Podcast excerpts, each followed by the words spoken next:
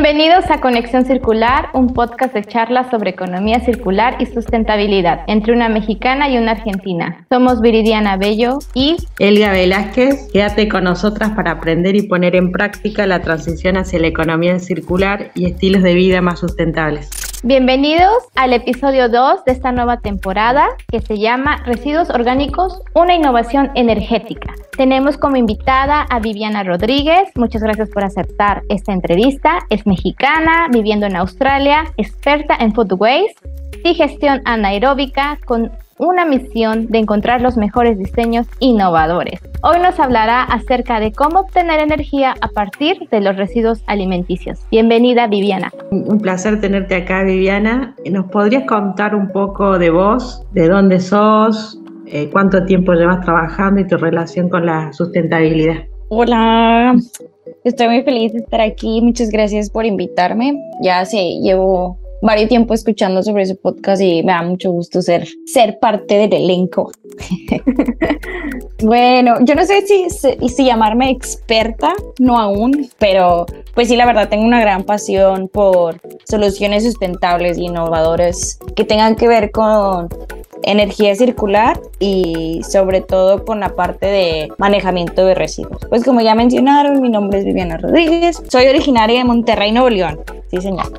Y pues por los últimos años, en los últimos cuatro años las he pasado viviendo en el extranjero, principalmente pues en Melbourne, Australia. De momento estoy trabajando como asistente de proyectos en la Universidad de RMIT para el Centro de Química Industrial y Materiales Avanzados. Es un centro que tiene, sí, es un centro multidisciplinario con más de 230 colaboradores, que está en más de 25 países, o en la mayor, o sea, tiene siete disciplinas y pues dentro de ellas pues las que me llaman mucho la atención pues son la parte de sustentabilidad, la parte de nuevos materiales, tienen proyectos de reciclaje, proyectos de otras cosas, entonces pues me apasiona mucho que puedo estar este, asistiendo en proyectos que contribuyen pues a mi pasión.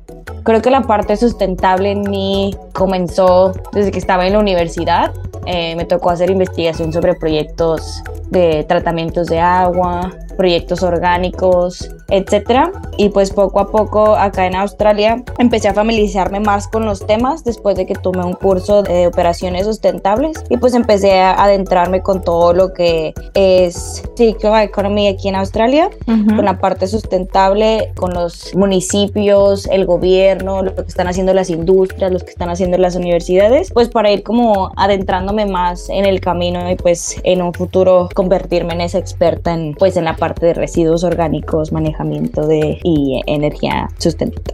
Muy bien, y pues hablando un poquito antes de iniciar con el tema principal, pues eres mexicana, estás enfrentando un choque cultural moviéndote de México a Australia. Para ti, ¿cuáles han sido los principales retos que has encontrado en el área laboral y también en el social?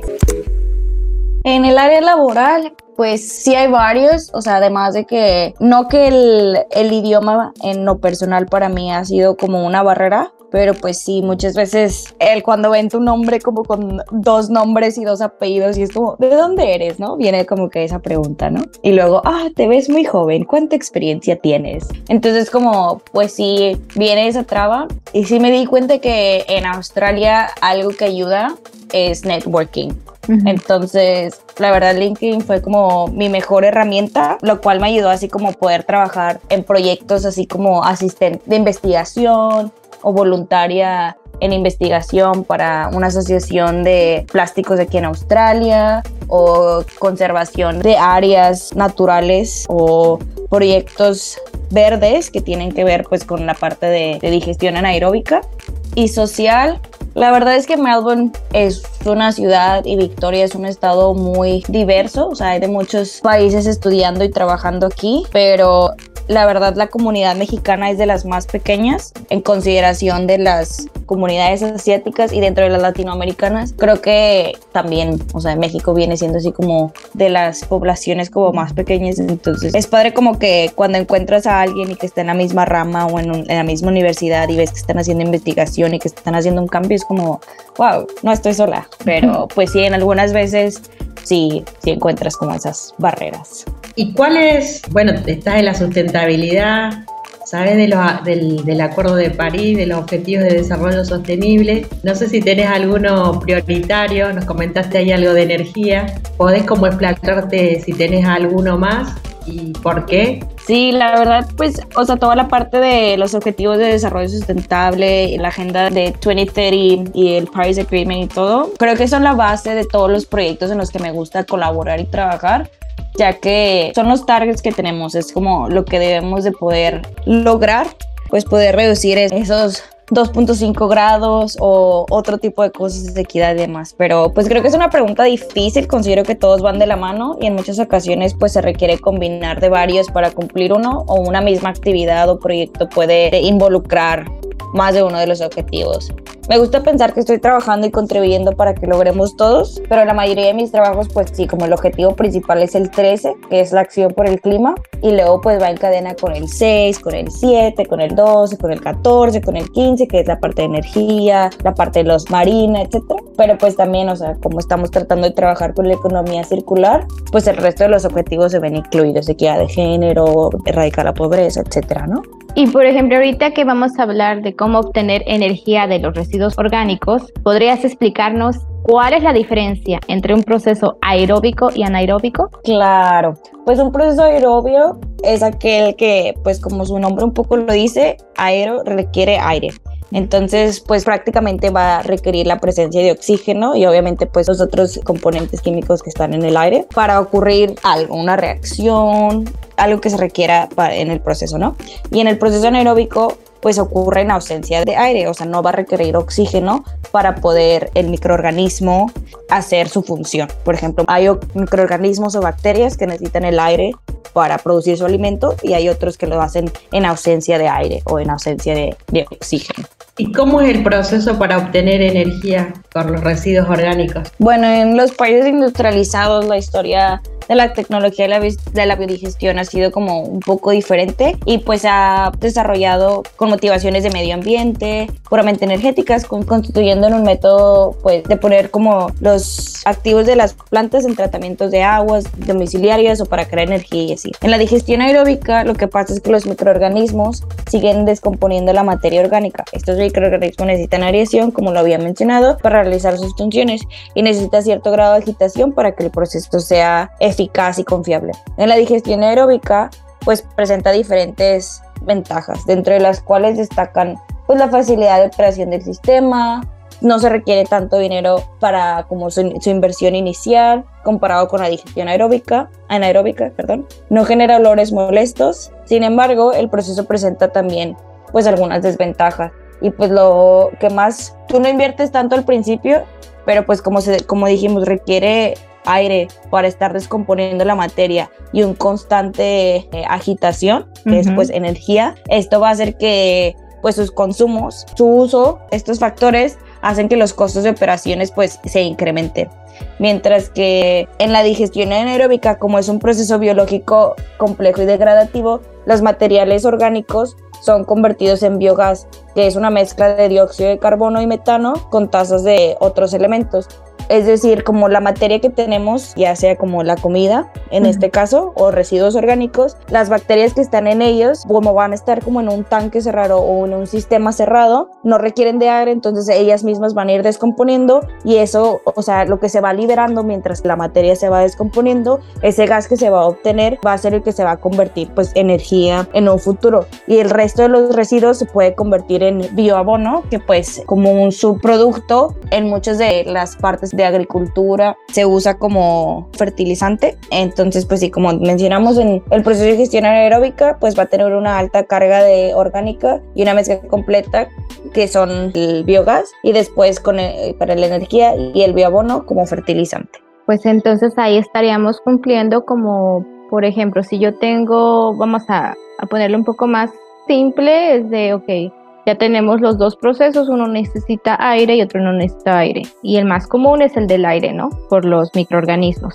Si tuviéramos estos residuos orgánicos y nos referimos a, residuos orgánicos, es por ejemplo, todo lo que es alimentos, residuos de alimentos o abono o cuando cortamos las plantas, todo eso se podría poner en un contenedor y gracias a los microorganismos podrían digerirlo y después ya se puede usar el gas y tenemos eso que es, podemos aprovechar todo, ¿no? Porque al final una de las problemáticas que tenemos es que nosotros actualmente a nivel mundial de lo que producimos de alimentos solamente aprovechamos un tercio. Los otros dos tercios los tiramos a la basura o se desperdician. Entonces solucionar una parte del problema. Para continuar, ¿nos podrías explicar cómo funciona el biodigestor? Sí, claro, así como tú dices, pues es una problemática que en muchas situaciones se ve. Entonces, lo que pasó es que pues estos residuos orgánicos, la gente estaba buscando una solución para que en lugar de que fuera al vertedero, pues se pudiera convertir como en otro producto, que es lo que buscamos en la economía circular, ¿no? Es que tu desecho o el fin de algo se convierte el inicio de lo siguiente, ¿no? Entonces, los biodigestores, ¿qué es lo que hacen? Bueno, los, un biodigestor anaeróbico, es decir, los que no requieren oxígeno ni aire, es un contenedor hermético, es decir, no puede entrar nada, o sea, no, no, va, no va a salir ni aire ni va a entrar aire de ellos, al menos, o sea, vayan en el tubo, que es pues donde el, gas se va a ir transportando para poderlo como almacenar y que esa sea como tu energía pero aire no va a entrar. Entonces, como es un contenedor hermético, permite que la descomposición de la materia orgánica pase y facilita la extracción del gas que pues después se va a utilizar como energía. Este cuenta con una entrada para el material orgánico y un espacio para su descomposición. Hay diferentes tipos de tanques y formas. Todo depende de para qué va a ser utilizado, en dónde va a estar utilizado. Principalmente uno tiene que ver la cantidad de materia orgánica que se va a poner. Por ejemplo, si se está utilizando en una granja y es, es el estiércol de los animales, pues necesitas un diferente tipo de contenedor a que si es en el de una casa, ¿no? Entonces va a tener este tubo de energía, va a tener el espacio para su descomposición y luego una salida con válvula para controlar pues el gas, que va a ser el biogás, y otra salida al principalmente al fondo, pero en diferentes áreas dependiendo del tanque para el material ya procesado que va a ser el bioabono y dependiendo de la temperatura y la composición de la materia orgánica requiere entre 20 a 90 días para producir el metano, que es decir, por ejemplo, hay diferentes estudios o diferentes pruebas en donde pusieron un biodigestor en diferentes partes y en 20 días alguien ya estaba recibiendo como esa energía y en otras partes les tomó hasta 90 días.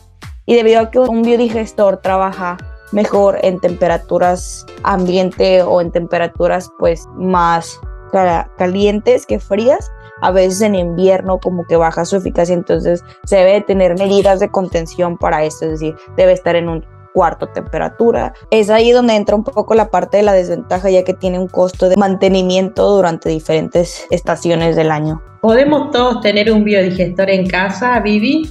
Sí, todos podríamos tener un biodigestor en casa, pero creo que eso no es como que el 100% de la solución, ya que a lo mejor la, basura orgánica que yo produzco no es suficiente como para la demanda que me va a requerir el biodigestor para crear cierta cantidad de energía. Entonces, así como existen granjas de paneles solares, podemos tener granjas de biodigestores. La energía se puede transportar o se puede tener como en el área común, por ejemplo. Muchas veces en algunas partes del mundo hay biodigestores a un lado de un supermercado o de esos mercados en donde pues al final del día, si la fruta estaba echada a perder o si no se vendió, si esto, pues se va a ir al vertedero. Y en lugar de eso, hay plantas que pues reciben esa comida, van al digestor anaeróbico pues después van a recibir la energía de vuelta y pues eso puede así como que mantener la luz de la cafetería o del restaurante alrededor, etcétera. Entonces como que es ahí su ventaja. Obviamente no resuelve al 100% todos los problemas, ya que muchas veces, o sea, ni con todo el, ni con toda la cantidad de comida que desperdiciamos puede cubrir la demanda energética que requerimos de momento en el mundo. Es por eso que se deben de combinar diferentes soluciones. O sea, no es como que, ah, solo un biodigestor anaeróbico en mi casa me va a dar la energía. O sea, también se puede tener un panel solar, también puedes tener como eh, una composta para que te ayude con otras cosas, etcétera. Entonces, el punto es que estemos como que haciendo esa transición a consumismo sustentable, a pensamientos sustentables, a hábitos sustentables, para que de ahí, o sea, realmente como la función del biodigestor venga como beneficio, entonces es más un rediseño del sistema y no solo como del consumismo, sino también el sistema del suministro de energía, de vivienda, de las políticas, de los procesos que van de la mano a la hora de planear la incorporación de un biodigestor, no solo para la casa, sino pues también para áreas comunitarias, las industrias, los edificios y planearlo. Existen como normativas generales, pero cada caso pues va a ser diferente y requiere como su planeación específica para recibir la, la mayor eficiencia o mayor capacidad de energía o la mayor capacidad el biodigestor puede crear. Sí, pues corrigiendo un poquito el dato que dije, solamente un tercio es desperdiciado de los alimentos que producimos, pero es muy importante porque este desperdicio de alimento produce el 22% de las emisiones globales de, de, gases de efecto invernadero. Entonces, si como dices tú, si nosotros redujéramos un poco la forma en que desperdiciamos los alimentos, tratemos de consumir lo que necesitamos, sería lo ideal. Ah, yo recuerdo un proyecto hace mucho tiempo, en el 2003. En México visitamos una, cuando estaba iniciando lo que es los de bonos de carbono, había una granja, y sí es cierto, o sea, los biodigestores se enfocaban más en las personas que tuvieran granjas de borregos y de los borregos tratar de aprovechar el residuo orgánico, que son las heces, para producir el, el, biogás y ellos lo pudieran utilizar como luz o como gas, ¿no? O sea, esa energía. Y como mencionas tú ahorita, pues es, es diferente o sea, 2003 ya estamos hablando hace muchos años, pues es un poco más joven. hace 20, casi. casi. Casi 20, en serio. Pero, por ejemplo, algo que me parece increíble es seguimos con los biodigestores, ¿no? El problema es, yo creo que a veces no se tiene la infraestructura o no se tiene el seguimiento requerido para que los proyectos ya estén alineados y, por ejemplo, tengamos esas mejoras que durante todos estos 20 años a lo mejor México ya hubiera sido uno de los grandes líderes en mejorías de, de biodigestores porque tenemos más de 20 años usándolos. Tú que ahorita estás en Australia, que estás iniciando estos proyectos, ¿cuál es tu visión sobre este tipo de proyectos en Australia? Pues así como tú dices, los biodigestores han estado desde hace mucho tiempo en algunos estudios después de la guerra ya estaban, después de ciertas guerras ya estuvieron, eh, después de la, la, parte de... Pero tiene como que sus altas y bajas en tendencia, pero pues de momento está regresando. El punto es que en algunos países, por ejemplo, había una parte en, en Estados Unidos que decían como que este tipo gas y los políticos de opinión, así como entre comillas, le salía más barato como que expropiar un, un galón de petróleo para la gasolina, o sea, de el combustible, que pues ese como gas que se obtenía de los biodigestores. Entonces, pero creo que como todo, antes posiblemente hace 10 años instalar un panel solar era carísimo, era algo que solo como que los ricos podrían soñar. Y ahora pues ya hay oportunidades en donde eh, cierta parte del gobierno te da como un apoyo o lo puedes poner como a plazos o inclusive, o sea, no es que en la actualidad no necesitas tener un panel solar en tu casa para tú recibir energía renovable, o sea, se puede comprar lo que es la energía renovable y es como más barata. En muchas universidades es motivo de estudio el incrementar el porcentaje de rendimientos, eficacia en el procedimiento y minimizar pues, los riesgos o reducir costos en el proceso. Es por eso que muchas industrias están invirtiendo en ello. Y acá en Australia del gobierno hay como una subárea que se llama Sustainability Victoria, que pues ellos por lo general liberan fondos o inversiones en donde apoyan pues este diferente tipo de proyectos y la gente pone ahí como biodigestores hechos en casa o en industrias que quieren como incorporar en ellos y requieren como apoyo, etcétera. Es decir, o sea, la comunidad, la gente está demandando soluciones sustentables y responsables para reducir nuestra huella de carbono y alrededor del mundo pues está invirtiendo para esta infraestructura. Creo que la digestión anaeróbica es un tema que debe ser considerado como opción en muchos de los proyectos de sustentabilidad por su versatilidad y eh, pues tu desecho se convierte en producto. Y que mejor que tu producto te cree ahorros y ahorros de energía, este, reducir tu huella de carbono, etcétera, ¿no? Muy bueno lo que estás diciendo, Vivi, y bueno, yo lo he vivido en carne propia, acá en Argentina, por ejemplo, al ser un, un país agro, eh, se desecha mucho lo que es residuo orgánico y también eh, todo lo que es residuo del agro, que es básicamente orgánico. Estiércoles, cáscaras del, de, por ejemplo, ayer me hablaba una, una microempresa que estaba desechando dos toneladas de cáscaras de papa y cáscaras de, de zapallo. Y me decían que todavía no sabían qué hacer con esto si bien lo típico, la típica solución es, eh, bueno, se puede hacer compost, se puede hacer la apicultura, quizás aplicar esta tecnología de biodigestión en los campos puede ser una alternativa eficiente también para producir energía. Así que vos como, como latinoamericana, ¿cómo ves el cambio cultural en relación a la sostenibilidad y la economía circular en Australia? Pues creo que hay algunos aspectos de la economía circular en México que hacemos sin saber que son parte de la economía circular. Por ejemplo, en México, si una playera se rompe, pues la coses o si tu cobija ya no sirve, la usas como trapo así. Entonces, en muchas de las casas se tratan de utilizar los recursos de esa manera, ¿no? Por ejemplo, yo en mi cuarto en Monterrey tengo un mueble que perteneció a mi bisabuela por parte de mi mamá, ¿no? Entonces como que lo conservas y todo porque tiene ese valor, tiene ese sentimiento. Algo que me tocó ver cuando yo llegué aquí en Australia, ya que pues así como ustedes lo hablaron en, en sus primeros podcasts, que decían que si ganas más, gastas más. Acá en Australia es algo muy parecido con la mentalidad del consumismo. O sea, una playera te puede costar 5 dólares y si estás ganando 25 dólares la hora y trabajas 5 horas por 5 días, pues la playera no tiene como un costo significativo en tu presupuesto, ¿no? Entonces es algo que a veces sucede aquí en Australia, con la comida, con la ropa, con otro tipo de cosas, ¿no? Entonces como no tiene un valor sentimental o un valor monetario, a veces que no se, no se cuida, ¿no? Puedes encontrar desde una silla hasta una cama fuera de edificios o afuera de como casas, ¿no? Entonces sí se tiene como un mejor recolección de los residuos, pero no siempre pasa la mejor parte de cómo se manejan. Entonces creo que Australia está invirtiendo en ellos, muchas universidades están trabajando, por ejemplo en la universidad en la que yo estoy, hay diferentes tipos de proyectos y hay un proyecto masivo con una industria que van a construir de las plantas más grandes del mundo de biodigestión en Sydney entonces, o sea, sí hay como mucha potencia en lo que va a suceder aquí en Australia, pero creo que no va a la vanguardia con la cantidad de recursos e infraestructura que podrían tener. Eso es algo que me sorprendió, ¿no? Yo vine acá con la idea de que no, o sea, va a estar todo como cuidado, tratado y sí, y te das cuenta que a lo mejor no, ¿no? Entonces como que dices de que, ah, México no está tan mal, pero no es el punto, ¿no?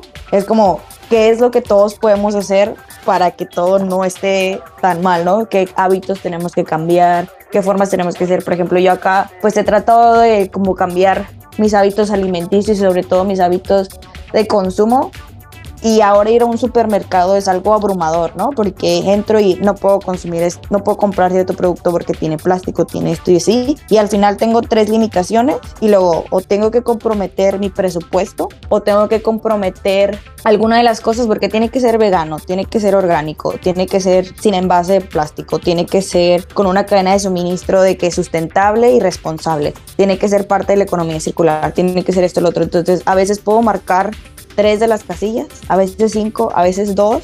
Entonces siempre estoy como en ese constante batalla en a qué, voy a comprometer ahora. Este, voy a comprar algo que es a granel, pero no tiene mucho sabor, o voy a comprar algo que tiene más sabor, pero pues viene en plástico y va a convertirse en, en un residuo en algún futuro, ¿no? Trato de utilizarlo las mayores veces que puedo, pero pues sabemos que todo lo que está en el mundo, todo el plástico que está en el mundo que se ha producido, nada más se ha reciclado 9%.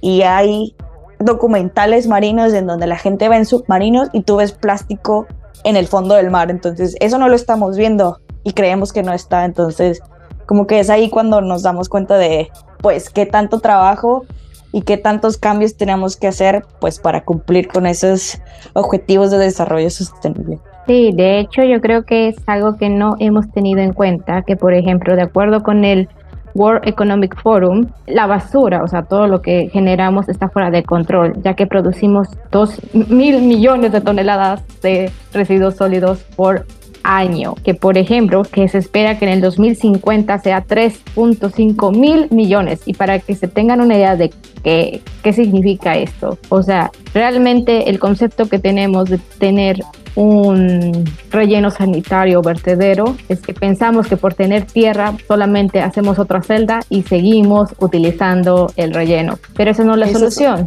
O sea, como has mencionado durante todo esto, o sea, la solución.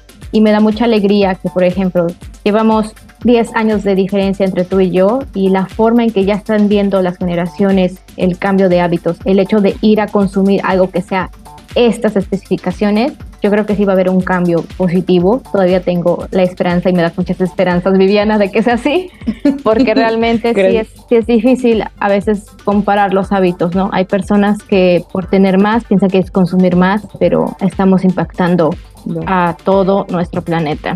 No, sí, eso de abrir un nuevo pozo es como totalmente la mentalidad de, de, algunas partes de Australia, este, porque acá pues todo se maneja entre municipios, ciudades, estados y a nivel federal y etcétera. Entonces, pues cada lugar es diferente y algunas partes sí es como que, ah, pues es más fácil abrir un nuevo pozo, les, les do that pero pues bueno, poco a poco estamos, los ambientalistas estamos ahí diciéndoles, no, no puedes. pues ya para finalizar, yo creo que es algo de lo más importante que empecemos a considerar la forma en que vamos a generar energía. Ya vimos que los biodigestores están haciendo cada vez más competitivos, cada vez más eficientes y evidentemente en algún momento vamos a tener una casa inteligente donde podamos decidir qué tipo de energía renovable y tener esas comunidades inteligentes también y nos estamos moviendo hacia allá.